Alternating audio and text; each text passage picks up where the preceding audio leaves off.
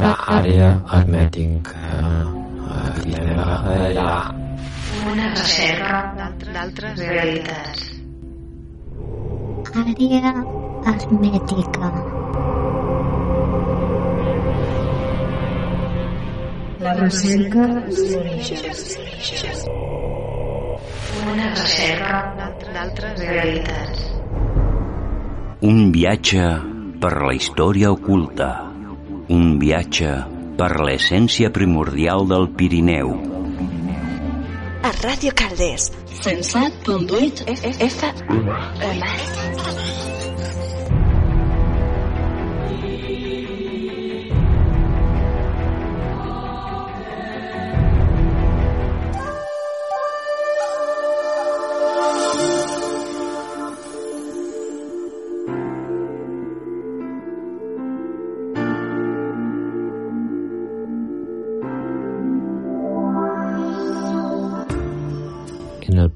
De hoy hablaremos de intraterrestres. Aunque no trataremos la idea de la Tierra hueca, sí contemplaremos la posible existencia de cavidades y túneles subterráneos que sirvieran de refugio a ciertas civilizaciones para protegerse de algo que ocurrió en la superficie de la Tierra. Se dice que el nombre sánscrito Shambhala significa lugar de paz, de la tranquilidad denominación apropiada para la labor de sembrar la semilla de la luz en la tierra. Nos encontramos frente a la ciudad matriz del mundo subterráneo de Agartha, un lugar que aún hoy en día es recordado por los lamas y los sabios de Oriente. Los maestros de origen celeste que fundaron Shambhala para polarizar la pugna de fuerzas en el mundo han extendido su radio de acción no solo en el desierto de Gobi o en las Himalayas, sino también en América del Sur, donde se halla un verdadero laberinto de túneles que conduce a fantásticas ciudades intraterrenas. Aunque parezca increíble, dichos seres de luz constituyen la denominada Hermandad Blanca o Gobierno Interno Positivo del planeta. La Hermandad Blanca, a lo largo de la historia, ha inspirado a hombres y mujeres de todas las latitudes del mundo. Se trata de personas que lograron escuchar el llamamiento para encender su propia antorcha interior. ¿Con qué propósito? Como un faro luminoso que guía las embarcaciones, la llamada de los maestros estimula al caminante a descubrir su sentido real y su misión.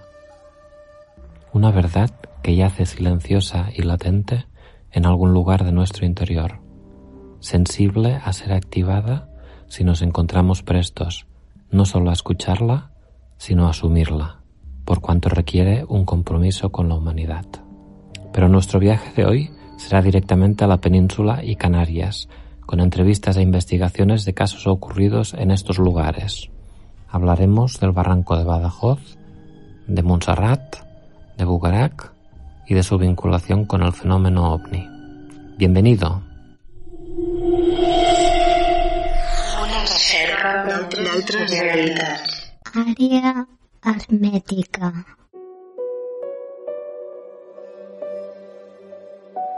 Y después de escuchar las voces de entrada de nuestro compañero de programa David Ferré, entramos en la aventura número 79 del programa Área Hermética.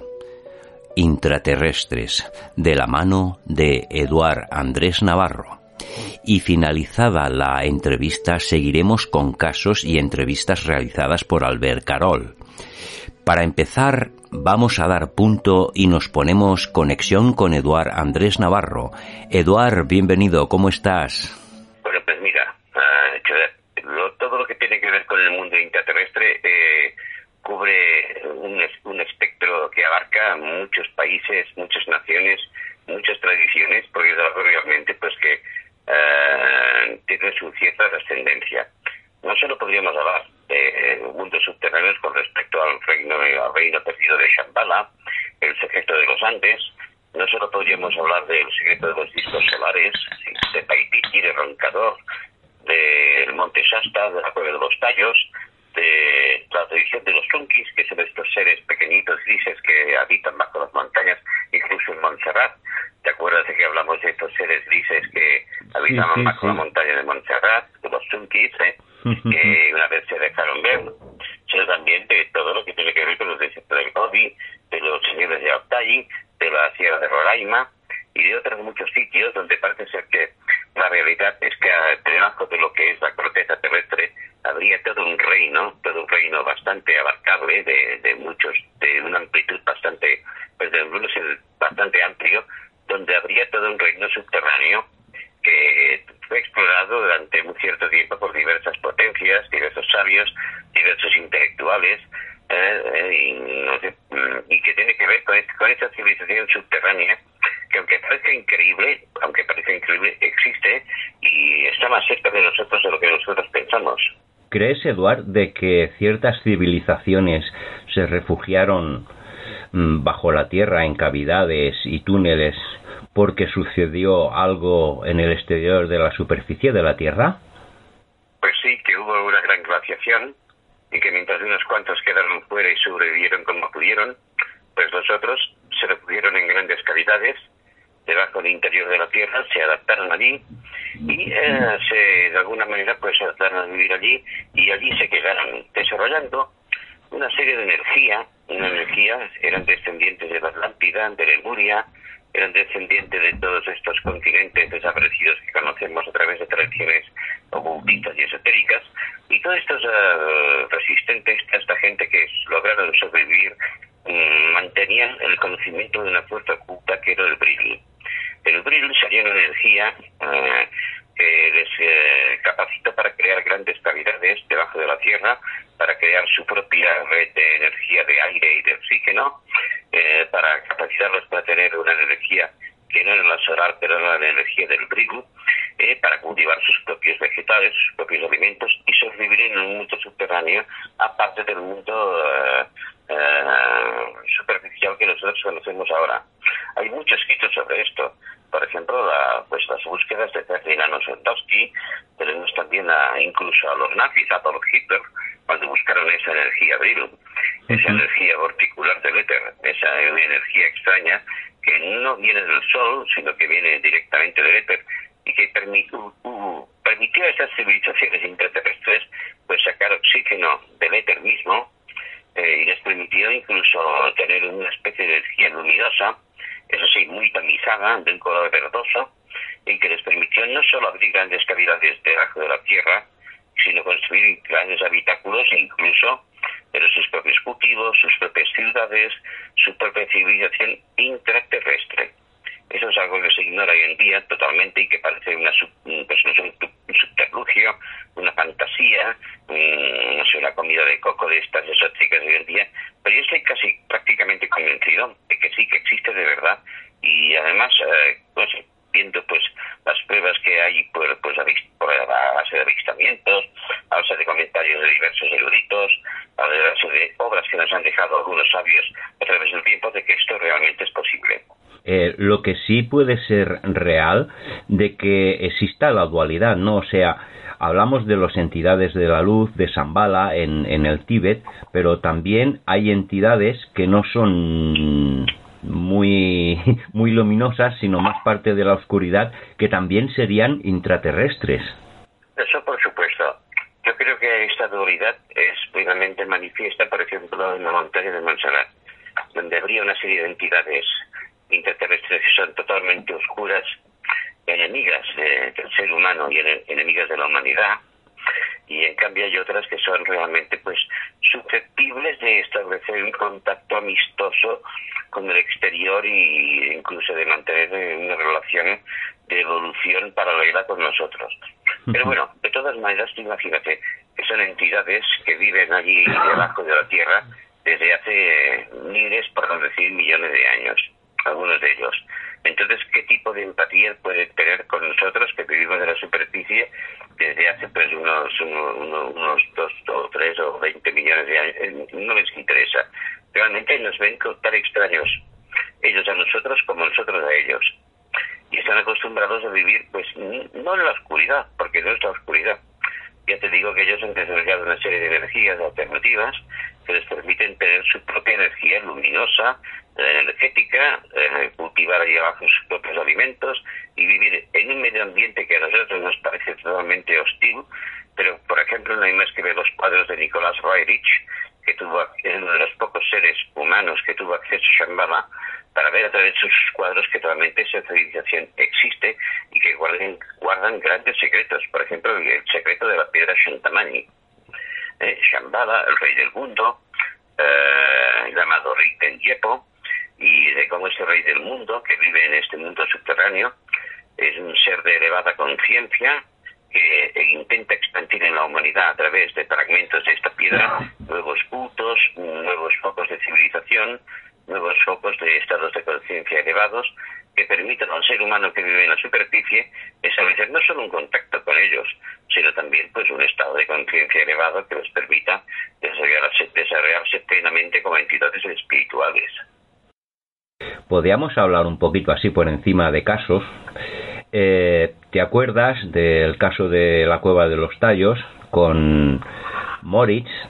Bueno, cuando hizo sus primeras prospecciones a la cueva, y bueno, en aquel tiempo que Andreas Faber-Kaiser, pues bueno, llegó a tener contacto con él, se llegó a decir de que llegó a ver seres dentro de la cueva, aparte de lo de las planchas metálicas y todo lo que había, que habían llegado a tener visión con una clase de seres. Los Sunkis, los seres que viven dentro de la cueva de los tallos, que son unos seres pequeñitos, grises, macrocéfalos, como en otros lugares, como por ejemplo en Montserrat y en otros lugares que conocemos muy cerca de nosotros, son los Sunkis, son los seres del mundo subterráneo. Son los seres que están a caballo entre la realidad eh, física e hiperfísica eh, y se dejan ver intentan un estado de comunicación pero tienen también tan, tienen tanta curiosidad y, miedo de nosotros con respecto a nosotros como nosotros respecto a ellos. Yo por ejemplo sobre la cueva de los tallos la experiencia de unas personas amigos míos que penetraron dentro de esta cueva durante varios días hasta que los guías jíbaros eh, que eran, formaban parte del ejército de Ecuador, les dijeron que más allá de una cierta profundidad no se podía penetrar, porque había los guardianes, los guardianes de la cueva, que les avisarían en un momento dado que ya no podían invadirla. En un momento dado se oyeron una especie como de rugidos y de gritos que todos estos guías, eh, que eran gente pues experimentada, militares experimentados, pero de origen, salieron, salieron para atrás y los dejaron allí solos, plantados incluso otros testimonios que tengo, de que realmente en la cueva de los tallos no hay solo una realidad física, sino hiperfísica. Sí que existen esas planchas, sí que existe este lugar donde se ocultan esas planchas que encontró. La verdad intrínseca es que no se entra por los lugares que son conocidos usualmente, sino que se entran por otros lugares muy ocultos, bajo el nivel del río, solo en unas épocas del año cuando el río baja, se encuentran una serie de cavidades por debajo del río en las que se entra una serie de cuevas por donde hay que trepar y donde se encuentran pues cosas asombrosas. Por ejemplo, pues una serie de cápsulas de una especie de cristal o de metacrilato, donde se encuentran una serie de seres de gran tamaño que no están ni muertos ni vivos, sino que están en un estado latente. Se encuentran también todas estas planchas, que no son solo de oro, sino que son de oro, de plata y de cobre, y que explican la historia de un proceso evolutivo en la humanidad que no tiene nada, absolutamente nada que ver con lo que conocemos nosotros. Ese fue el gran secreto que descubrió y, con él, ese secreto se fue a la tumba, acompañado de, pues, de Goyen Aguado y de otros eh, colaboradores que tuvieron mucho que ver con él. El último que se atrevió a hablar de, de todo esto y un poquito en, el último artículo ya también ha fallecido, pues de, podríamos decir recientemente, en los últimos 10 años, y actualmente no hay nadie, absolutamente nadie que sepa ni cómo se accede realmente a la cueva de los tallos, ni cuál es el verdadero secreto que encontró Nicolás Raverich. Lo que sí es cierto es que hay, ha habido bastantes exploradores, pero han entrado solo al, al, agujero que baja hasta abajo. No han podido, han hecho exploración, ¿vale? Pero que no han podido llegar a, a más. De hecho, en la expedición que Armstrong, cuando salieron con los militares británicos y, y ecuatorianos dijeron que llegaron a, a poner explosivos para cerrar unas ciertas entradas. No sabemos si es real porque, bueno, tampoco hay mucha documentación, ¿no? Sino que hubo un, interés. Y otro caso muy interesante fue en la, en, en la cordillera de Roncador, en Brasil. ¿Nos puedes comentar un poquito esta aventura? Sobre Roncador sé poco, pero sí que sé realmente que sobre la cueva de los tallos, por ejemplo, el hecho de que Neil Armstrong tuviera un interés desmesurado en todo ello. Neil Armstrong era mormón. Y si uno conoce el libro del mormón, sabe que el ángel que reveló los mormones a John Smith, el verdadero libro secreto de los mormones, eran una serie de planchas de oro que tenían que ser leídas a través de un cristal que permitía su verdadera interpretación y que había venido revelado por el ángel Moroni. Tenemos que recordar que Cueva de los Tallos está en, la, en una sierra de Ecuador, se llama Moroni, precisamente se llama Moroni, y que eh, por eso eh, Armstrong tuvo un interés eh, realmente desmesurado, fue enviado de la comunidad de los mormones para ir aquí intentando recuperar estas planchas de oro que según él y los mormones tenían que ver mucho con el libro de Mormón y con el testimonio de John Smith. Esto en cuanto a la, a de los tallos. En cuanto al roncador, pues por ejemplo, tengo información, pero es que ahora mismo me pillas en un momento que realmente, pues sobre todo la sierra de roncador y tal, también sé que hay allí una serie de, datos sobre cuevas subterráneas, sobre contacto con humanoides, sobre todo una serie de verdaderas eh, de verdaderos misterios que tienen que ver con la serie de roncador. Pero en el fondo, si quieres que te diga, no tengo muy conocido muy, muy, muy por la mano lo que pasó en la sierra de Roncador. Yo lo tengo muy pillado por la mano. Pero de todas maneras, pues mira, se habla de casi prácticamente de lo mismo. De esos retiros interiores, de una civilización interior, de una, especie de hermandad blanca, de comunidad, pues que viven en el interior de la tierra, muy evolucionados, y que, eh, por ejemplo, tienen que ver mucho que ver pues con la desaparición del coronel Fawcett, el famoso coronel Fawcett que se internó en las selvas del Roncador, intentando buscar una ciudad subterránea y que desapareció totalmente.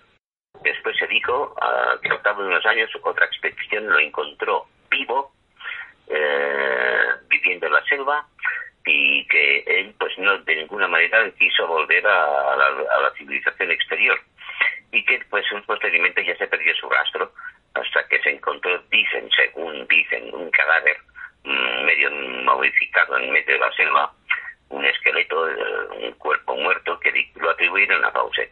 De todas maneras, esa historia del coronel Pauset es, es apasionante, porque él fue en busca de una ciudad perdida dentro de la selva virgen amazónica y actualmente, aunque no nos lo creamos, hay datos suficientes para creer de que mucho antes de que los españoles llegaran a la Amazonía y de que los primeros exploradores españoles llegaran a aquella zona, Amazonía no era la selva virgen que nosotros conocemos, y ni, ni era entendida, ni comprendida, ni era lo que nosotros conocemos ahora, sino que había allí grandes poblaciones de indígenas, con grandes ciudades eh, que no eran de piedra, ni mucho menos con grandes pirámides, sino que eran con casas hechas de, de barro, etcétera y tal, pero con grandes campos de cultivo. Pero actualmente hay arqueólogos sudamericanos que en el interior de la selva están encontrando especies que no son autóctonas de la zona, que parece ser que han sido trasplantadas a aquella zona y que rastreando el suelo se encuentran capas de carbón y de carbón vegetal y tal, que demuestran que antes, antes de que la selva fuera una selva inmensa, totalmente cerrada como la conocemos ahora, había habido allí grandes poblaciones de indígenas con grandes ciudades y grandes campos de cultivo capaces de alimentar a miles y miles de personas. Todo eso se terminó cuando llegaron los españoles eh, les insultaron pues las enfermedades endémicas, pues ya sabemos, la sífilis, el cólera y otras enfermedades, y que acabaron con, con, un gran número de miles y miles de indios.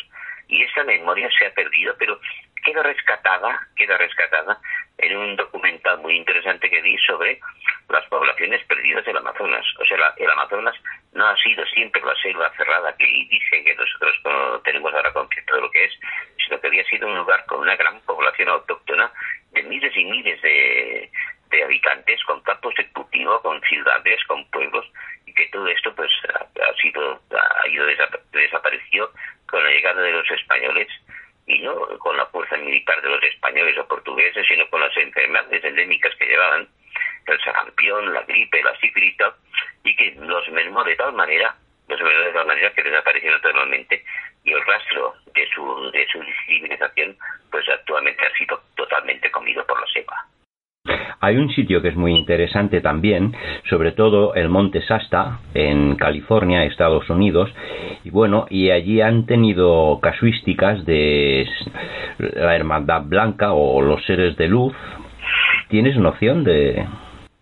Sí, en Monte Sasta, donde se dice que se guarda uno de los doce espejos solares o doce escudos solares, se habla de una tradición que habla de una serie de escudos solares que el día que sean reunidos por la gran hermandad blanca y su poder sea restablecido, pues se abrirá una especie de contacto entre el mundo interior, del interior de la Tierra y el mundo exterior. Esto pues no se queda por ver porque por supuesto eh, pues son especulaciones, pero esas especulaciones son muy interesantes y muy alucinantes. Yo, por ejemplo, si tú lo quieres, recomiendo un libro que actualmente es muy difícil de encontrar, editorial Luciérnago, de un tal Ricardo González, intraterrestres, los trece discos solares y la piedra Chintamani. Y este libro, a quien le interese todo lo que es la, la tradición del mundo intraterrestre, de la relación con los habitantes subterráneos de la cueva de los tallos, y eso lo puede poner en contacto pues con experiencias personales propias y otras tradiciones, pues se da cuenta de que realmente sí que hay una gran tradición que habla de que en, la, en nuestra humanidad, en la que vivimos actualmente, hay una, una humanidad que vive en la superficie y otra que vive pues, debajo de tierra, de una forma intraterrestre. Y estos seres intraterrestres son mucho más antiguos que nosotros, ¿eh? Eh, son muchos de ellos descendientes de antiguas civilizaciones porque por culpa de, cataclismos, pues como por ejemplo la gran glaciación o el movimiento de los polos hace 40.000 años y tal, pues se refugiaron en el interior de la Tierra en grandes cavernas y allí desarrollaron no solo su cultura, sino una forma de energía nueva en la fuerza abril, que era esta energía particular que tanto interesó a Hitler y a los nazis y que lo llegaron incluso a desarrollar de alguna manera, y que es la verdadera energía del filial. Y me acuerdo de nuestro común amigo, cuando eh, el, amigo Carol, cuando me habla de que a veces hace fotos de cuevas y de grutas y tal, y capta un espectro de energía verde. Pues realmente pues lo que capta es un, un espectro de esta energía abril, de esta energía subterránea, de esta energía de las culturas intraterrestres que realmente no, es algo que sea una fantasía, sino que es algo que existe. Realmente, incluso el, investigador Agustí Andreu en su momento eh, dejó bien patente que realmente el misterio de los cátaros del Pirineo catalán tenía más que ver con los secretos que había debajo y dentro de la montaña, en el interior de la montaña, que con una cultura o una tradición que venía de fuera del este.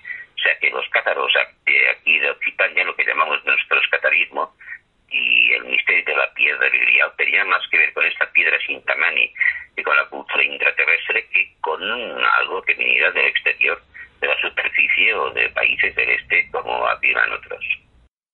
También es muy revelador que en estas montañas, por decir montañas sagradas como el Monte Shasta, Montserrat, Bugarak y tantos lugares del mundo, también aparece el fenómeno ovni. ¿No será de que eh, sea una manifestación de estas entidades intraterrenas? ¿Podría ser, Eduard?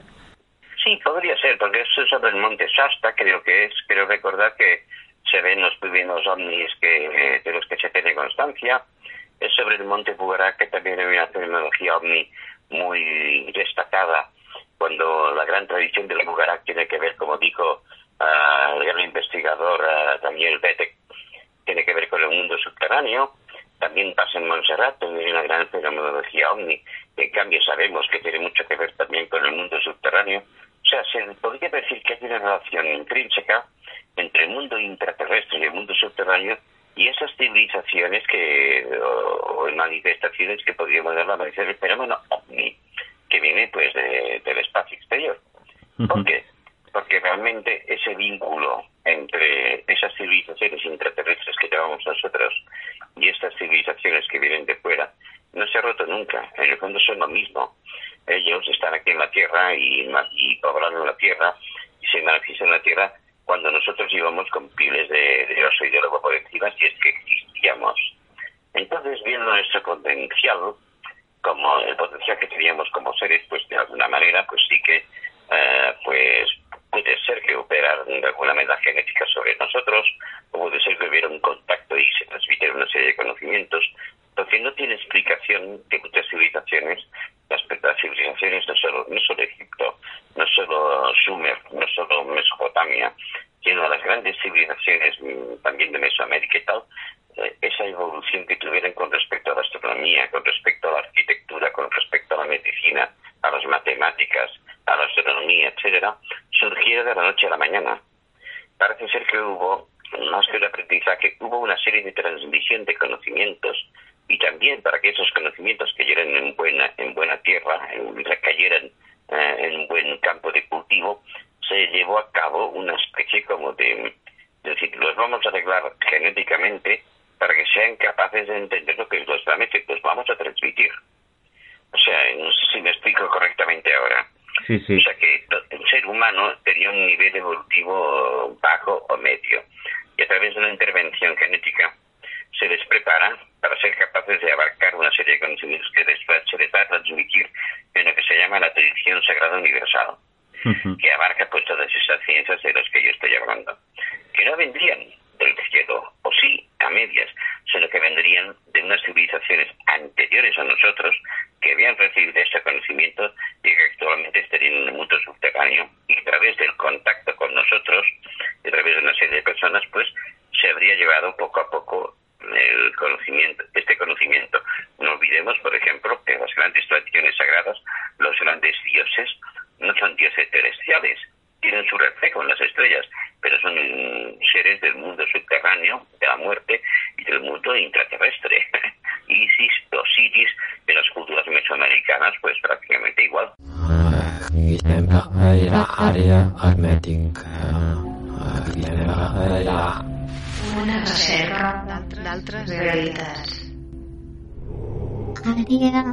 hermètica.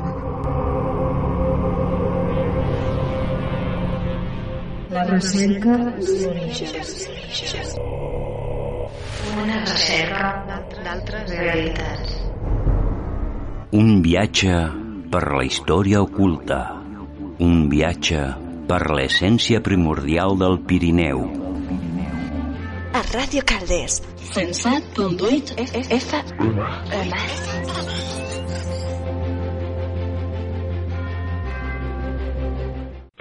Y ya para finalizar, eh, Eduard, ¿qué te parece si recordamos un poco de casuística sobre, por ejemplo, el caso que ya hemos mencionado en algún programa, el de Montserrat, cuando se desprendió la roca en la basílica? Bueno, mira, yo por lo que yo tengo oído allí de diversas personas, incluso un último dato que obtuve últimamente, que había una persona que sabía mucho de esto, era muy reacia hablar de ello, era una persona muy mayor, un monje benedictino muy mayor que vive en la abadía, si es que todavía vive, que era bibliotecario. El encargado de la biblioteca era un señor mayor que se ve que sabía mucho de esto, pero era muy reacio a hablar con es- de esto con periodistas y ni con nadie que le preguntara sobre ello. Pero sí que hay realmente una verdad. Yo lo creo realmente de, por los datos que yo tengo de manera int- intrínseca, creo que es verdad. De que realmente en Montserrat, como en Bucarac, como en otras montañas de, y bueno, en muchos sitios de nuestro planeta, vamos a ver, si hay una, una civilización intraterrestre, no estará localizada en diversos sitios, sino que debe ser una cosa bastante global. Solo pues que es allí donde la localizamos y entramos en, en contacto con ella, que nosotros pensamos que son lugares focalizados, pero que deben ser mucho más amplios de lo que nosotros los pensamos. Entonces, pues, por ejemplo, en Montserrat, pues como ya he dicho otras veces, no solo ha habido excursionistas, montañeros, monjes benedictinos, gente de los servicios de seguridad del Estado y otros servicios de seguridad de otros países que saben, lo saben a ciencia cierta, pues que sí, que hay una serie de personajes, una serie de seres que viven en el interior de la montaña, que no son agradables de ver, que tienen un olor muy particular, una serie de apéndices, una serie de, cosas, vamos, que no son como nosotros, o aquello de decir que no son, hum- son humano- humanoides, tienen una forma humana, en el sentido de cabeza, extremidad y, y- y dos brazos y dos piernas, que no son como nosotros, y que viven en el interior de la montaña. Eh, esto es algo en el sentido de que yo lo creo de una manera, o sea, no lo diría en un programa de radio que sé que me están escuchando un montón de oyentes aquello para, aquello para mentir o para hacerme el guapo o el simpático, sino que yo lo creo intrínsecamente a raíz de los comentarios que he recibido de, pues de personas que no solo han trabajado para las fuerzas de seguridad del Estado, sino de servicios de inteligencia de otros países y de gente pues que montañeros y excursionistas que han tenido un contacto visual directo con ellos. Sí, es verdad que existen esos seres y como he dicho antes, pues son estos chunkis, estos seres grises pequeñitos del mundo subterráneo que no solo se manifiestan en Montserrat o debajo del monte Bugarac o debajo de cualquiera de las grandes montañas y macizos montañosos eh, de, pues de nuestro país, sino de los países, por ejemplo, en Sudamérica, en la Cueva de los Tallos, cuando se habla de los habitantes de la Cueva de los Tallos que han sido vistos, se habla de los Sunkis, de esas entidades, de son una serie de, seres pequeñitos, grises, macrocéfalos, que viven en el interior de la Tierra. Y son, no son de otro planeta, son los restos de una antigua civilización que antiguamente mucho antes de la gran glaciación, incluso tal vez mucho antes, habían vivido en la superficie, pero que decidieron buscar refugio en el interior de la Tierra y desarrollar pues una serie de, poderes psíquicos, de energías, como esta fuerza abril, de la que hablamos, etcétera, debido a eso, tal vez sí, a un contacto con, con entidades de fuera. Pero esto es algo ya tan, tan difícil de comprobar y tan difícil de matizar que ya no me atrevo a decir más, pero de que existen y de que realmente no es contrastable, porque imagínese lo difícil que debe ser en contacto, entrar en contacto con ellos, pero que estoy casi seguro, prácticamente al 100% de que existen y de que ahí están, eso te lo digo seguro. ¿Cómo sucedió el caso de la Basílica, Eduard? Bueno, por, lo que yo tengo entendido, por diversos testimonios, hubo un momento en que hubo una especie como de temblor de tierra, de movimiento de tierras, y dentro de la basílica se abrió una brecha que daba una capilla. Esta brecha entraba, eh, tenía, entraba, o sea, como una apertura que entraba dentro de la montaña, ¿eh? a gran profundidad, y intentando no le dieron ninguna importancia, lo dejaron pues allí pues vagado pues para poderlo arreglar en cuanto fuera posible, pero enseguida se dieron cuenta de que por las noches había una serie de entidades que salían de aquí, una serie de humanoides grises una serie de apéndices que olían muy mal, que eran muy curiosos, porque se ve que mala intención en el, hecho de ser agresivos o violentos no lo eran, sino que parecía pues que tenían un gran interés por explorar el exterior. Se paseaban por fuera la basílica de noche, eh, intentaban entrar en contacto pues con la gente que entraba en la basílica de, en la basílica de noche para rezar, los querían tocar, les tiraban de los pelos, se les echaban encima intentando tocarlos, se paseaban por todas partes y claro, pues eh, imagínate el nivel de pánico, de terror, de horror de estos testigos cuando vieron pues lo que estaban viendo. Y rápidamente se dieron cuenta de que había dos factores, que el sonido de las campanas de la basílica, los ultrasonidos que emitían las campanas los asustaban y los hacían retroceder rápidamente hacia la oquedad de la que habían salido. En cuanto había un mínimo destello de luz solar en cuanto eh, al amanecer, eh, también se retiraban. Entonces eran seres que aprovechaban las horas de la oscuridad para, para salir de esta oquedad e intentar entrar en contacto, tapanear o pasear por el mundo pues exterior que nosotros conocemos. Después se retiraban a esta oquedad y entraban por la oquedad y desaparecían dentro de la montaña. Resultado, se decidió pues cerrar la basílica durante un tiempo, se pusieron grandes capas de cemento, una gran parte de cemento tapando esta oquedad y impidiendo que se den de nuevo, y aquí terminó todo pero yo sé de personas, y, sé, y lo sé fidedignamente porque he intentado contactar con ellos y he contactado con ellos, pero ellos, ellos me han dicho que no quieren contactar conmigo de lo mal que lo pasaron, esto lo vivieron de primera mano. Y no solo personas relacionadas con las fuerzas de seguridad del Estado de aquí, sino también de otros países. Fue algo que afectó realmente a diversas capas de la sociedad en cuanto a diversos, incluso a diversos eh, cuerpos de seguridad del Estado de diversos países y servicios de inteligencia, porque fue algo muy gordo. Tú imagínate que en un país de pronto se descubre que en el interior de la Tierra están saliendo una serie de humanoides totalmente extraños que intentan comunicarse con nosotros, pues para que fue algo tremendo. Y aunque se intentara mantener escondido, pues, eh, pues de alguna manera se filtró información y a mí me lo han comentado eh, varias personas diferentes. Una persona que tiene contacto con el, el gran bibliotecario, pues actualmente debe ser muy mayor si es que vive y está retirado, el, el bibliotecario de la Orden Benedictina en Montserrat, que estaba muy al tanto de todo esto. A mí un amigo de origen judío, vinculado a servicios de seguridad de Israel, o sea, el Mossad, que también estaba muy al tanto de todo lo que había pasado aquí. Otra persona norteamericana, ya retirada, que había trabajado para la CIA, que también sabía algo de todo esto. Y después una persona eh, que estaba vinculada a las cosas de seguridad del Estado de aquí, que esta persona, alguien me dio su teléfono, reconoció que sí que había pasado algo que tenía que ver con todo esto, pero que no hablaría de ello por teléfono, ni mucho menos, y que desde luego me dijo pues que prefería no, que no la entrevistara, que prefería mantenerlo en un anonimato, que no quería recordar nada de lo que había visto allí, porque no lo quería recordar, porque todavía hoy, después de muchos años, y eso que no me concreto en qué fecha había pasado todo esto, pues todavía hoy no podía dormir por las noches y estaba muy, vivía asustado, porque era consciente de una realidad trascendente, de una realidad mm, eh, paralela a la que nosotros conocemos y que para, pues, para la mayoría de los catalanes y de turistas y toda la montaña de Montserrat es un lugar maravilloso, bonito, de, poblado de energías espirituales y todo lo que tú quieras, pero que también es un lugar que tiene dos naturalezas. Tiene una naturaleza realmente positiva y otra totalmente negativa, una especie de yin y esa negativa tendría que ver con que realmente debajo de la montaña pues hay una, una especie como de comunidad subterránea que tiene que ver con esos seres, que tendrían que ver mucho con esos kids, con estos seres uh, pequeñitos, macrocefalos, grises, malorientes y que viven en el interior de la Tierra. Este sería el gran misterio de Montserrat. No solo de Montserrat, sino de otros lugares de Cataluña y también de Europa y de todo el mundo donde han sido vistos, incluso en Oceanía. De esto tengo también información bastante interesante. Es interesante. de Oceanía, donde los, los, uh, los misioneros llegan a atrapar poquedades porque los niños de las aldeas, en vez de ir al colegio, se iban a lugares ocultos de las, de las pequeñas islas donde vivían a jugar con una serie de enanitos macrocefalos que salían del interior de la tierra y jugaban con ellos.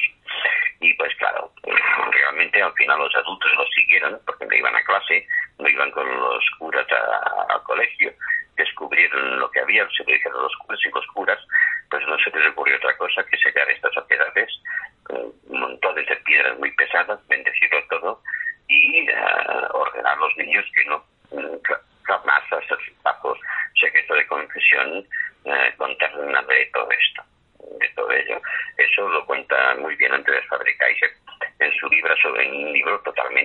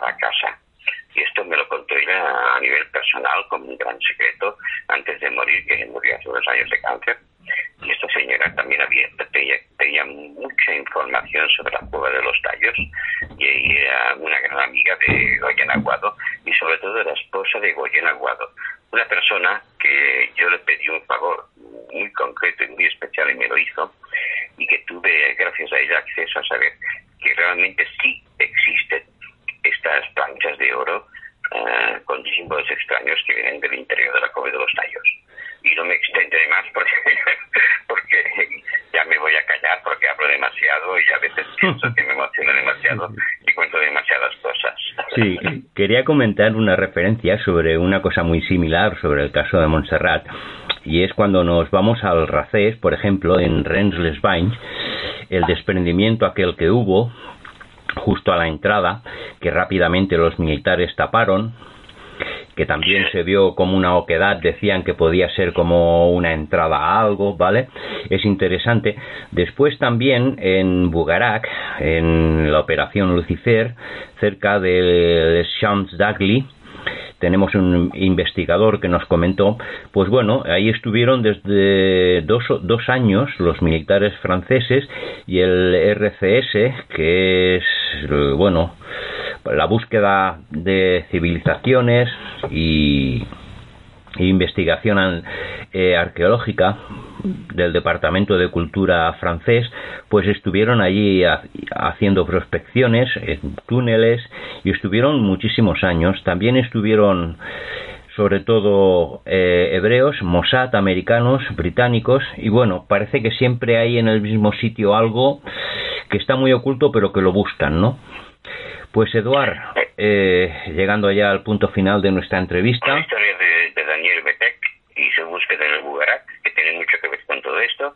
Comentemos la historia de Daniel Betex, el aviador suizo, y, que sí. y su muerte tan extraña que le sucedió, ya lo comentemos, y es muy interesante lo del suizo Daniel Betex, ¿no? que estuvo haciendo bastante bastante de investigación en la zona y el caso de Daniel Betex es muy, muy, muy interesante. Lo toquemos al principio de los programas de área hermética.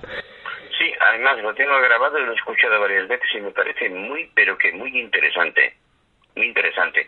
Pero también es interesante pues el testimonio de personas como uh, Guillermo Casenaz, ese gran músico argentino que vive actualmente en la zona de Rennes Chateau. Sí, el año pasado estuvo con nosotros. Y otros personajes que hablan de que realmente allí hay una serie de entradas al mundo subterráneo. Incluso si tú pues has leído concienzudamente la primera obra que se citó sobre se escribió sobre el misterio de Rennes de pero de Rennes, de Gerard de Set, también se habla allí en un momento dado de que tal vez había una civilización subterránea que vivía debajo de, de lo que es el terreno que es superficial que nosotros vemos ahora. Y que realmente el secreto de Saunier excavando lo que quieras, que había entrado en contacto con una, civilización subterránea que le daban oro y que le eh, una serie de, de, entidades intraterrestres que le facilitaban una serie de conocimientos y una serie de, de información sobre algo. No sé por qué aquello mantiene tantos secretos que actualmente pues es, es una mezcla tan complicada que yo ya no sé qué pensar. Sí que tengo mis propias ideas eh, bastante bien establecidas sobre el misterio de René actualmente, pero sé que hay mucho, pero mucho, mucho más. Todo aquello está hueco por debajo. Pues muchísimas gracias, Eduard Andrés Navarro, gran colaborador del programa, apreciado por la audiencia. Muchísimas gracias por atendernos en esta emergencia así tan rápida, por tu voluntad. Gracias a vosotros y, a todos los oyentes por, por aguantarme y por escucharme.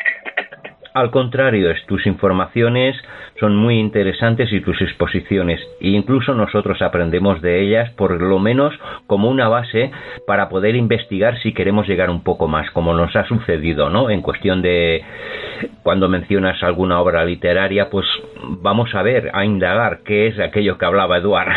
o sea que es interesante. Yo recomiendo vivamente la obra de Ricardo González, Intraterrestres, los tres discos solares y la feria Shintamani, de Editorial Luciérnaga. Y después una que ya es más complicada de encontrar, porque esta sí que, sí, que es de editorial, de editorial que es El mundo perdido de Garty de Alec Cleland.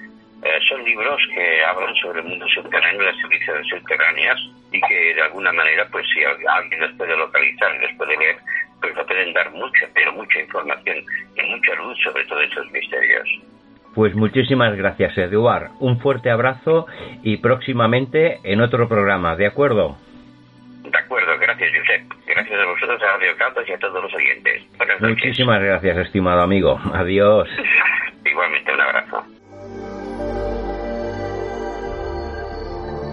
La otra realidad de civilizaciones prediluvianas. Área asmética. Un viaje ancestral a la otra realidad. área asmética. Y después de la colaboración de Eduard Andrés Navarro, seguimos con unas entrevistas que realizó Albert Carol Vidal con el mundo intraterreno. Después pasaremos a las investigaciones que nos datarán los casos en el barranco de Badajoz, también vinculados al mundo intraterreno, con Carmen Pérez de la Iz y todo seguido Antonio Portugal nos contará su experiencia intraterrena y contacto con intraterrestres de la mano de Albert Carol Vidal. Adelante, Albert. Eh, ¿Puedes contarnos eh, tu experiencia que tuviste en el lago Titicaca? Bueno, en realidad he tenido muchas experiencias en el lago Titicaca. La más importante ha sido haber ingresado a un túnel al cual lo llamamos en Sudamérica, en los Andes, Chincana. La palabra Chincana viene del, eh, del Aymara, por un lado, y también del Quechua. Entonces, Chincana es túnel. Entonces, yo he ingresado a un túnel en el plano físico, hasta cierta profundidad, porque estos túneles se caracterizaban también por tener respiraderos. Y este era un respiradero y el otro seguramente estaba cerrado. No podía respirar, salí del túnel y decidí volver con equipos de alta tecnología porque era el descubrimiento pues muy importante, ¿no? Haber entrado a una chincana. Pero después se me presentaron seres de luz en el dormitorio a medianoche quienes no ingresaron por la puerta, traspasaron la pared y tan pronto traspasaron la pared, la pared estaba iluminada y ellos se situaron al frente. Uno al frente y el otro se sentó en mi, en mi cama o en mi catre, me agarró la mano y esa luz y esa energía la pasaron en todo mi cuerpo. Yo estaba brillando igual que ellos. Entonces me vinieron a darme eh, información y también a decirme de que los humanos no estamos preparados todavía para ingresar a estos túneles o estas chincanas, que pronto se las harían. Ustedes me preguntarán cómo son estos seres. No miden de más de un metro sesenta, tienen la cabellera dorada, eh, tienen los ojos de color verde amarillentos y la comunicación fue de que salen una especie de líneas de láser a mis ojos y ahí comienza la información telepática. ¿Esos seres son físicos o son de otro plano? Bueno, vienen de otro planeta, vienen de la estrella de Sirius, ¿no? y, eh, y, desde hace miles de años están en, en la parte andina, como también están en todo el mundo en misiones. Ahora ellos se han cansado también de ayudarnos a nosotros, a los humanos, a tratar de salvar este planeta que está en un peligro inminente. Y ellos me dicen de que ya también es parte de los seres humanos tratar de salvarnos nosotros mismos, cosa que yo lo veo y no soy pesimista, muy difícil porque hemos crecido con odios, con envidias, con muchas cuestiones que no se acercan a todas estas realidades. Pero son seres de 3, 3D, digamos, son seres físicos. Físicos. Es más, estos mismos seres se pueden camuflar con seres humanos. Mm. Muchas veces la comunicación es como la que estamos dando ahora, mm. pero esta es telepática, la tuya es mediante el audio para tu radio, ¿no? Mm. Entonces se ve muy claro, muchas veces en Tiahuanaco, cuando era jovencito, comencé a escuchar voces de idiomas que nunca los había escuchado. En Bolivia, de donde vengo yo, ¿no? tenemos tres idiomas importantes. Uno es el español, el segundo es el idioma aymara y el tercero es el quechua. Y no coincidían con ninguno de estos ah, idiomas, pero yo los entendía perfectamente. Eran y son los seres que siempre me han preparado de chaval, como ustedes dicen acá en España, nosotros jóvenes, y después tuve que emigrar. Cuando migré a los Estados Unidos, y estuve en el colegio en California, y cuando cumplí 18, 19 años serví en la Marina norteamericana de marinero y en el Asia también tuve estos contactos, estas misiones. Es más, te puedo decir de que en el barco ya comenzaron a creer que yo estaba loco. Y entonces yo desde chico también me alegraba que me digan loco porque sabía que los locos sabemos más que las personas supuestamente conscientes. Dicen las verdades, los locos, los niños y los hombres sabios. Yo no sé a cuál de ellos pertenezco, creo que soy más niño que, que, otra cosa. Entonces, esta eh, entrevista la vamos a hacer corta por ahora. Nos vamos a poder entrevistar nuevamente yo desde Bolivia con ustedes. ¿no? Es lo que queríamos, sí. Mientras tanto, a tus seguidores de tu radio les mando un abrazo grande les mando otro abrazo de luz porque ya nos estamos reencontrando entre humanos y seres de luz. Todo lo mejor para ustedes y espero nuevamente contactarlos. Muchísimas muchas gracias. gracias. Muy amable, muchas gracias. A ustedes. A continuación escucharemos a Carmen Pérez de la Iz sobre sus investigaciones en el barranco de Badajoz, en Canarias yo me fui a Canarias, me envió Jiménez del Oso a que investigara el tema este de, de, los ovnis, ¿no? Eh, de, perdón, de los, de los muros. Pero yo ya sabía que ahí había una zona de, de ovnis muy importantes, una serie de cosas, de, eh, quería también investigar porque había oído mucho hablar del caso de la niña de las peras, etcétera, etcétera, etcétera, etcétera. Y yo sabía que tenía que buscar un, barranco, montaña, monte o lo que sea, en donde hubiese avistamientos de ovnis y, donde que fuese un lo que nosotros llamamos los cerros o montañas de, de los dioses que tienen unas características muy muy muy determinadas y que estuviera el temple cercano. Entonces, pues cuando estuve allí en, en yo ya había tenido muchos casos, yo ya había recogido, pero sin ir al, a la investigación de campo, pero ya tenía yo documentación de muchos casos ovnis del barranco de Badajoz e incluso fotografías. Tenía fotografías en las que se veían a seres, a los seres que veían por allí. Unos eran ese tipo como, como extraterrestres y otros eran más eh, con túnicas blancas. Más tipos seres espirituales, maestros o algo así de, de ese tipo, ¿no? Parecido al caso de los cuando en los mineros que buscaban agua, la aparición de aquellos seres de luz blancos que se Exacto, exacto, exacto. Entonces, lo curioso fue que cuando, bueno, eh, eh, todo, eh, toda la Confederación Atlántica fueron encantadores conmigo, sobre todo Emiliano, que Emiliano ya es que no tengo palabras para, para describirlo y para darle las gracias y su mujer.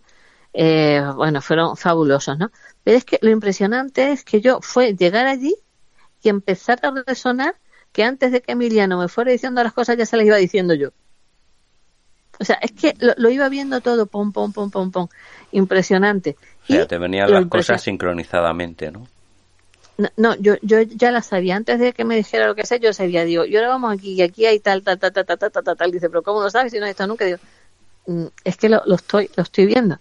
Y, y entonces fue cuando me llevaron al, cuando fuimos a lo del barranco de Badajoz, que es donde pasaba todo esto, y me dijeron que me iban a presentar al, al señor que, eh, que, era el único testigo que quedaba con vida que había conocido a la famosa niña de las peras.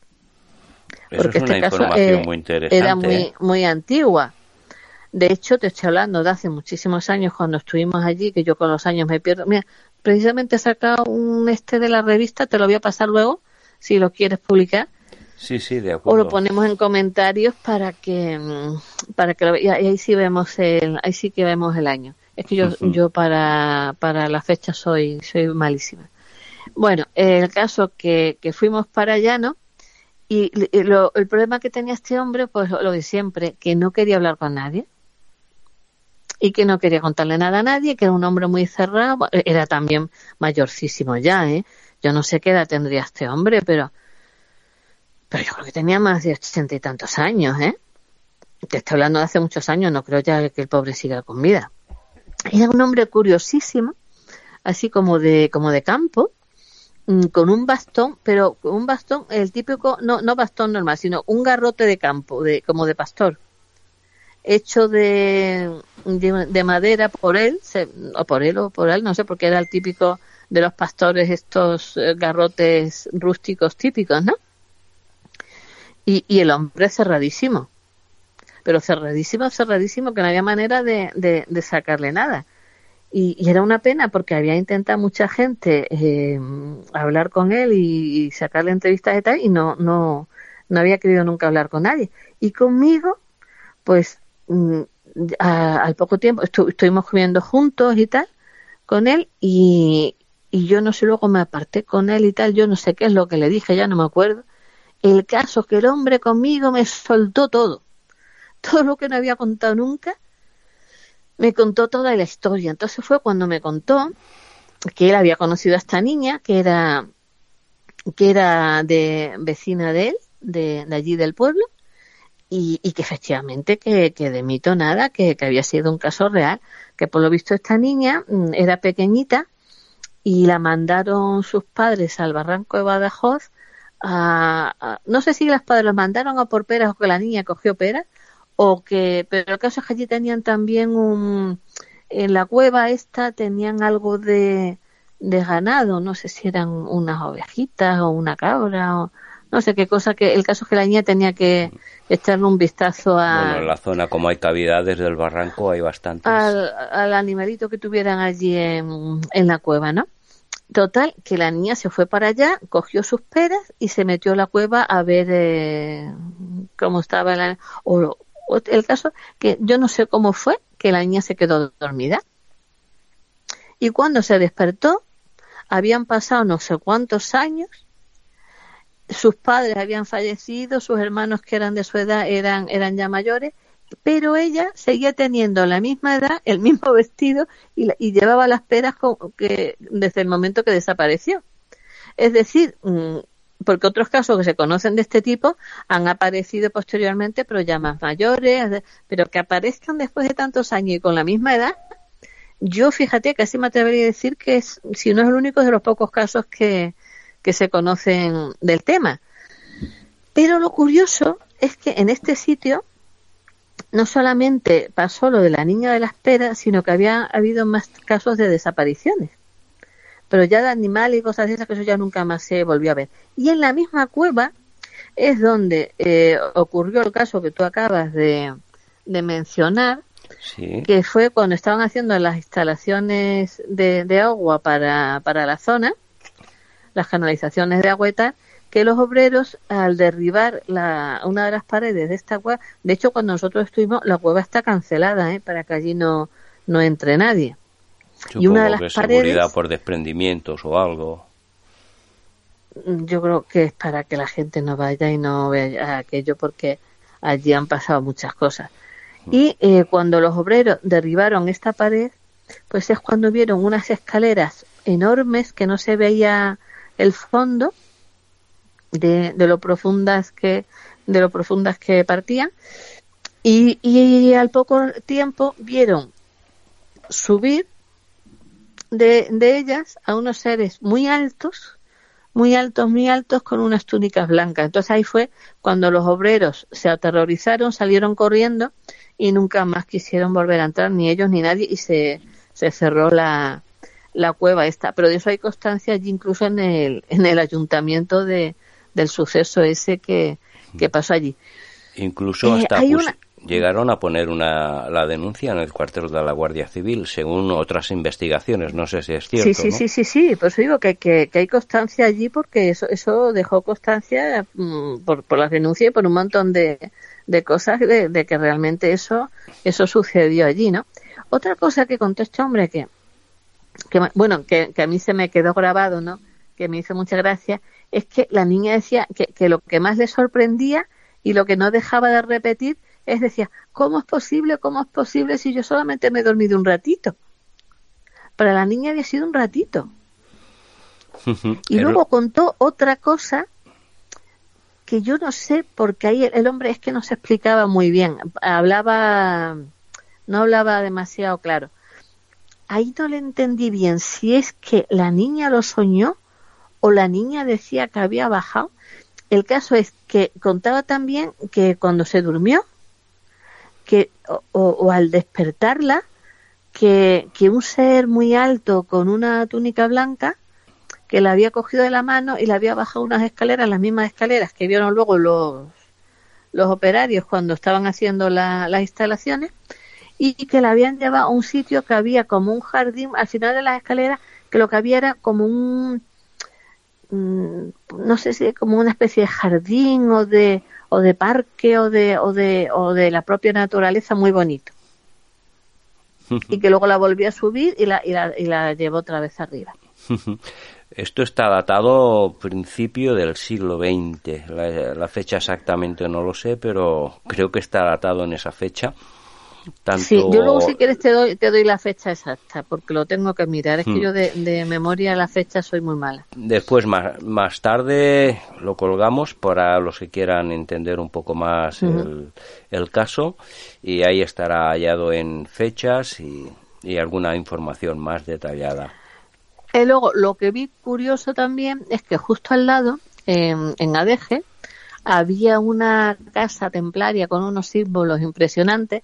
Estaba precedido el, la ruta que llevaba tanto al barranco como a como al, a la, a la, al sitio donde estaba la Virgen Adeje, que ahora hablaré. Pero lo, lo, lo más impresionante que, a mí me quedó, que no me ha pasado en mi vida, eh, justo antes de entrar al barranco, a, eh, a, la cueva, había una pared toda de obsidiana y también había bastante basalto por, por la zona.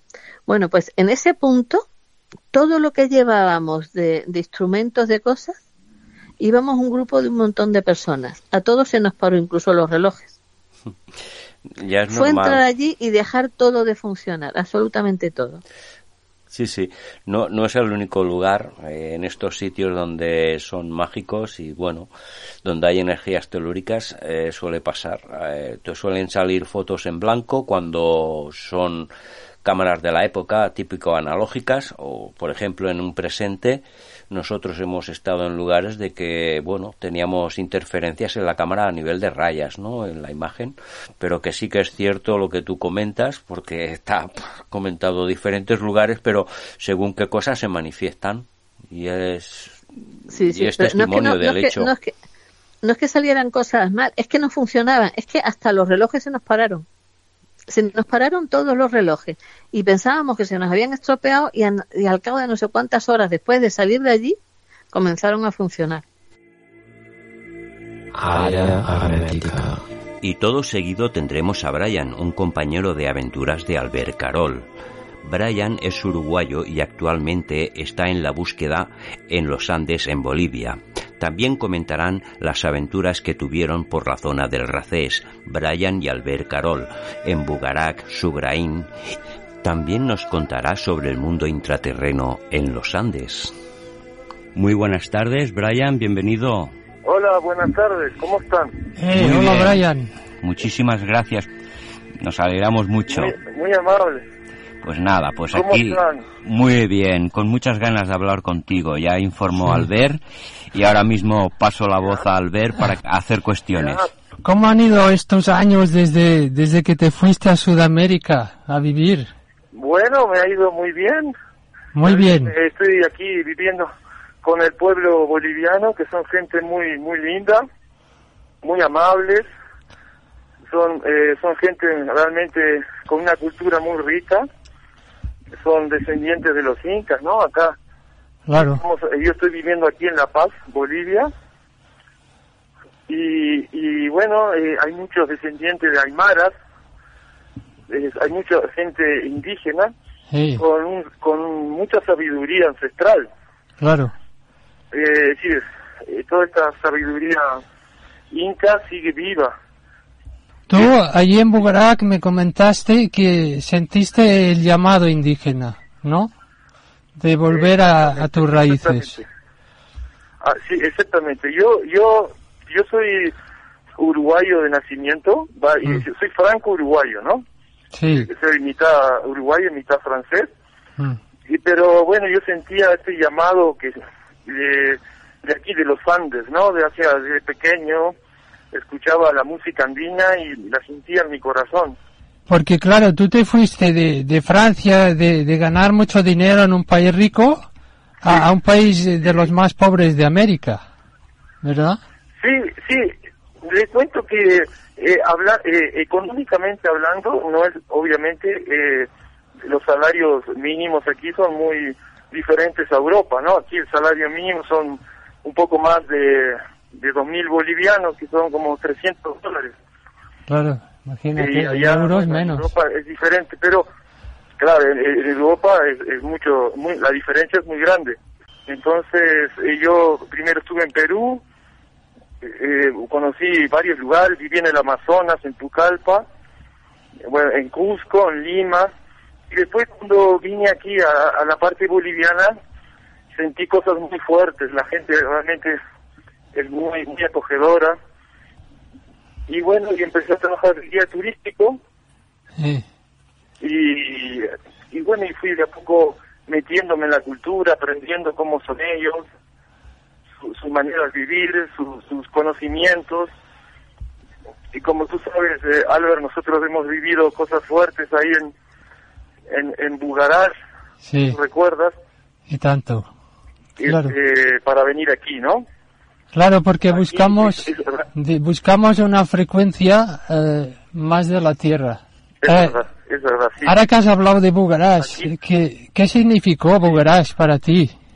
Bueno, Bugarach ha sido algo impresionante. Yo desde niño eh, tuve así una tiranza eh, con, con los eh, platillos voladores, con todo esto de niño, ¿no? Porque mi padre tuvo una experiencia que, que nos contó, él había ido a pescar allá en Uruguay y él no creía nada de esas cosas. Y, y bueno, y vio salir un platillo de ahí, del- de, ese- de esa laguna gigante donde él estaba pescando. Y bueno, y llegó muy marcado a la casa, nos contó a todos, y eso me ha influenciado. Después de niño me quedaba a dormir en, la- en el techo de mi casa para ver si veía algo, ¿no? Bueno, y después la vida me llevó a vivir a vivir en Francia, ¿no? Eh, y, y bueno, y ahí como yo viví muchos años ahí en la Costa Azul, en Niza, y después me he mudado, como tú sabes, al país cátaro, ¿no? Ahí, eh, entre Carcassonne y Narbonne, a una hora de Bugarach, Sí. y después ahí donde nos conocimos tú y yo, ¿te acuerdas? Sí, bueno, nos conocimos en Bugarach. Bueno, en Bugarach, en Bugarach. Sí, allí, en el parking. Y, y ahí, bueno, ahí avistamos, como tú te acuerdas, 200 más, más eh, platillos voladores. Esas noches Mm. que hemos pasado ahí al pie del, del pico, es decir, fue algo muy, muy impresionante. No, y después en el bosque, ¿te acuerdas lo que vimos en el bosque? Por la noche. Sí, sí, sí, y vimos una, una, unas bolas de luz anaranjadas. Anaranjada, que lo vimos los dos, ¿eh? Cerca de la, de la sal, del río Salado. Sí, sí, sí, exactamente, donde, eh, eh, muy cerquita donde sale el agua salada. Sí. Una ¿No? zona muy Sí, mágica lo de vi. avistamientos también. No, no, que comentaba que de, de hecho eh, eh, había leído referencias de que era un sitio de contactados. Eh, es un francés que se llama Jean... Sí, sí, sí, sí, sí, sí, ese señor. El, el que vivía en la masía que está al lado. Sí, sí, sí, sí. sí. Jean de Riñes o... Él tenía, De Vignes, de Vignes, o o, algo así. o algo así. Sí. sí, sí, esa propiedad donde está en esta agua salada Sí. es, es, es de este señor. Ahora está su, su familia, Que él se murió, creo. familia que se ocupa de ese lugar. Él, él, sí, él, Él oía los ruidos de máquinas en el Bugarach. Dentro De de... la que lo montaña. podemos ver en, en YouTube, que Sí. habla de esa máquina, ese ruido que sale abajo, abajo de, de la tierra, ¿no? Hay un video que, que lo podemos ver en, en YouTube de Juan, de, de Juan de Riñez, que, que él, que trajo a un investigador y trajeron unos aparatos y, y, y dijeron que había un objeto metálico a como a 15 metros bajo tierra. Sí. Bueno, en ese lugar fue donde estuvimos con Albert. Sí, sí, eh, dime, dime, esa dime. luz. Esas luces, sí. Eso Sí, fue más en el bosque, dentro del bosque. Sí, en el bosque. Hay, hay, hay como unas rocas muy Sí. extrañas, muy extrañas. Muy grandes. Y, de esa, de esa, sí, muy grandes, parece como si fueran de origen artificial. Sí. Y de ahí salió es- esa luz que nos observaba. Eh, teníamos, nosotros tuvimos así una, ¿cómo decir? Una energía muy fuerte que, se, que salía de ahí, ¿no? sí, Y después eh, estuvimos un rato ahí y decidimos eh, agarrar nuestros vehículos y, y irnos. Le sentimos que era mejor irnos, es lo que sentíamos. Bueno, yo creo que veíamos la Abu Garaj como un sitio de protección. ¿Te acuerdas? Porque si íbamos a otro sitio nos sentíamos atacados. ¿No? Como que, Sí, que hay una sí, energía que protege. es verdad. Es como Sí, lo que llamaba Fulcanelli un arca. Eh, Fulcanelli al final de sus libros te habla de Ya. del apocalipsis y la arca que es el lugar donde cuando hay un cambio de era se preserva un conocimiento. Sí. Por eso eh, Sí, me han sí, dicho hace poco que lo que puede haber dentro de Bugarak es esta máquina que puede ser de origen atlante, que guarda Sí, sí, sí, sí. que guarda la historia de las civilizaciones anteriores. Esto no lo sé, pero es lo que He escuchado, he escuchado hablar de eso. Brian, ¿has escuchado tú eh, la operación Lucifer que se llevó a cabo en Bugarab a cargo de los militares? No, lo que sí pude observar es un avión de la Fuerza Aérea, es decir, después de haber visto una- un avistamiento de una nave grande que entró a Bugarach, porque la veíamos entrar, parece que que, que había, hay una puerta ahí como en Bugarach, porque la- veíamos los platillos voladores entrar y atravesar la roca. Es, es como que hay una puerta invisible. Y, y después que entró una gran un nave gra- grandota, vimos un, una- un avión de la Fuerza Aérea, de estos que tienen la, la nariz negra, Eso- esos que tienen hélices grandotes que transportan mercadería. Bueno, justo pasó por encima después de haber de, de haber eh, visto entrar esa, esa nave, unos 15 minutos después. Los militares están al corriente de todo esto, ¿no? Sí, Es decir, eh, como que no, no, no lo, no lo dicen, no lo sacan a la luz, pero están al corriente que ahí algo sí, pasa, ¿no? sí, a mí lo que me han comentado es que hay un hay un camino que si tú estás en Col de Llinars, ¿sabes? Col de Llinars Sí, sí. y vas dirección a otra vez para la, para la costa, hay un camino ahí que va ahí a una caseta que construyeron militar y ahí guardan las entradas, que hay varias. Mm, No sé si sabes que en las rutas de aviación civil esquivan la montaña de Bugarak porque el vórtice Sí. que tiene puede afectar a, a los aparatos electrónicos de, de orientación y navegación. Sí, sí, sí, es- eso es, es sumamente verdad. que Yo pasé la noche ahí arriba y, y había llevado una computadora, me acuerdo, y teléfono, y, y no funcionaron. Es decir, hay alguna anomalía, algo hay. No, y también he, he tenido otros otros amigos que han subido y le ha pasado lo mismo. Iban con su iPhone ahí y, y, no y se les cortaba la comunicación, no funcionaba. Y después cuando se iban, de ahí volvía a funcionar. Mm. Es lo mismo que me pasó a mí. Después se arregló. De hecho, con cámaras fotográficas y cámaras de vídeo, aquellas antiguas de Super 8, eh, había casos que se les descargaban las baterías y no, no podían grabar. Depende en qué sitios, donde Claro. había un punto fuerte. Y eso, Claro. bueno, hay, hay recogida bastante información sobre el vórtice este. Claro, por eso al ser un sitio que a- en el cambio de era eh, se mantiene, no es destruido, eh, curiosamente que hay el pueblo de al lado de Arcs ah, o Arcas, sé que es el Arca, es curioso que al lado esté un pueblo que se llame Arcas, ¿no? Es interesante. Claro, que es el Arca que no es destruida, que el Arca no era un barco, sino que son sitios que se mantienen.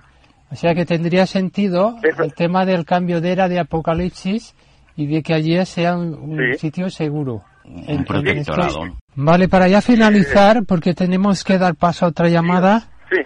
eh, comenta un poco así rápido. Eh, Lo más interesante son las cuevas que conectan desde la isla del Sol sí. con, con, con una ciudad que hay debajo de, Huñaymarca. Huñaymarca es el lago menor. Mm. Y también conectan con Cusco. Entonces, yo estuve vivi- viviendo seis meses en la isla del Sol mm, y, y, y al final eh, hablé con unos lugareños y ellos mismos me contaron que hay cuevas que han sido tapadas eh, que, que conectan con Cusco y con la, la ciudad eh, esta, la ciudad intraterrana esta que está debajo de- del, del lago menor que se llama Wiñaymarca. Wiñaymarca, en Aymara la traducción al español es ciudad eterna. Entonces, yo conozco una cueva que no, no está tapada, yo pude acceder a ese, a ese conocimiento, pero nunca he entrado a la cueva porque la, energía es muy, muy grande. Y es una cueva que, que no tiene fondo, yo nunca llegué al fondo, yo avancé unos, unos metros, quizá unos 30 metros, y no he seguido porque la, la energía es muy fuerte. Está eh, eh, detrás de las chincanas del lago Titicaca, en un lugar escondido. Mm. Eh, en, el lago Titicaca podemos apreciar luces, le podemos ir platillos voladores si desean, que entran entran en, la, en, la, en, el lago, en el agua. Ya las hemos visto y también personas que yo llevo a, a, a, a conocer lo han visto también. Y estas mismas luces anaranjadas que vimos ahí en Bugaraj, las, vemos en la noche fuera eh, eh, cerca de las chincanas, en los caminos. Es, decir, eh, es un lugar que hay muchas cosas que se pasan. Sí, sí. Pero, pero mucha gente no las ve porque... Están en otra frecuencia. No van con la... Sí, exactamente. Sí, es que tenéis que estar en la frecuencia. Creo que esa es la palabra. Claro. Sí. Por eso nosotros allí en Bugarach, viviendo en el bosque, en el camping, ¿sabes? No es lo mismo que estar en un hotel, ¿sabes? Exactamente, exactamente. Sí, sí, sí, sí, sí. sí. No hay problema. Yo les cuento que cualquier cosa, si desean venir a Bolivia, los puedo llegar a lugares de poder aquí, que hay muchos. Ah, claro.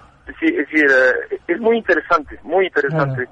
Hay muchas cosas eh, a ver para visitar aquí. Bolivia es un, lugar de de experiencias místicas muy fuertes. Realmente, es decir, la gente que uno no piensa que están conectados, realmente sí lo están.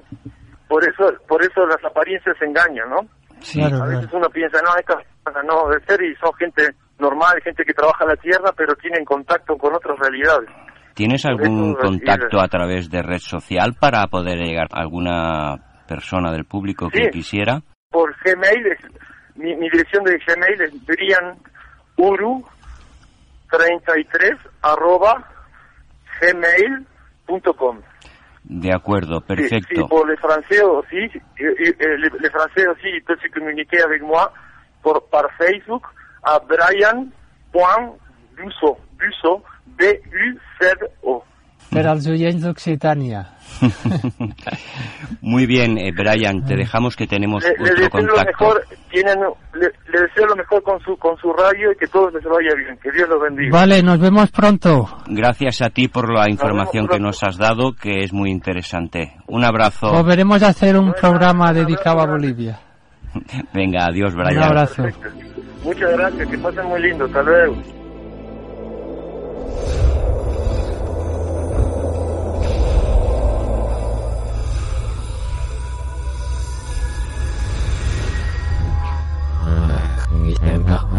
Área hermética.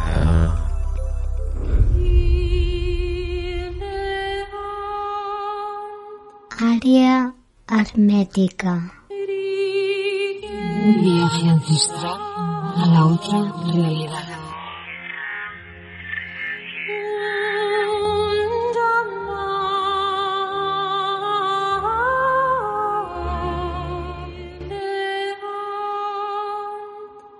Y para finalizar tendremos a Marcela Hurtado. También hizo la entrevista Albert Carol Vidal. Esperamos que sea de vuestro agrado. Este, este señor que Ya hablamos antes de Antonio Portugal. Habló sobre los túneles debajo de la ciudad de Bolivia de Tiahuanaco. Sí, que lo habían llevado adentro de la tierra y que, le habían enseñado, sí. Lo llevaron a un volcán, allí tuvo una experiencia de contacto extraterrestre con unos seres. Y que le han mostrado que hay otros mundos internos y que hay otros soles y aguas y civilizaciones que protegen la madre tierra por dentro que lo llaman intraterrenos.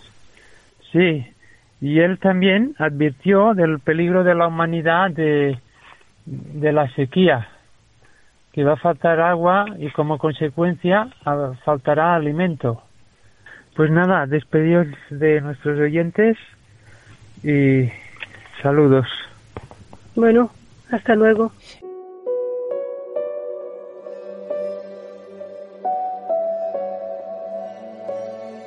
Y ya finalizamos la edición número 79 de Área Hermética. Espero que los contenidos de Intraterrenos hayan sido de vuestro agrado. Ahí tuvimos las entrevistas de Albert Carol, Eduard Andrés Navarro, y sin nada más, solo queda decir hasta la próxima semana. Recibid un cordial saludo del equipo de Área Hermética en Radio Caldas FM 107.8.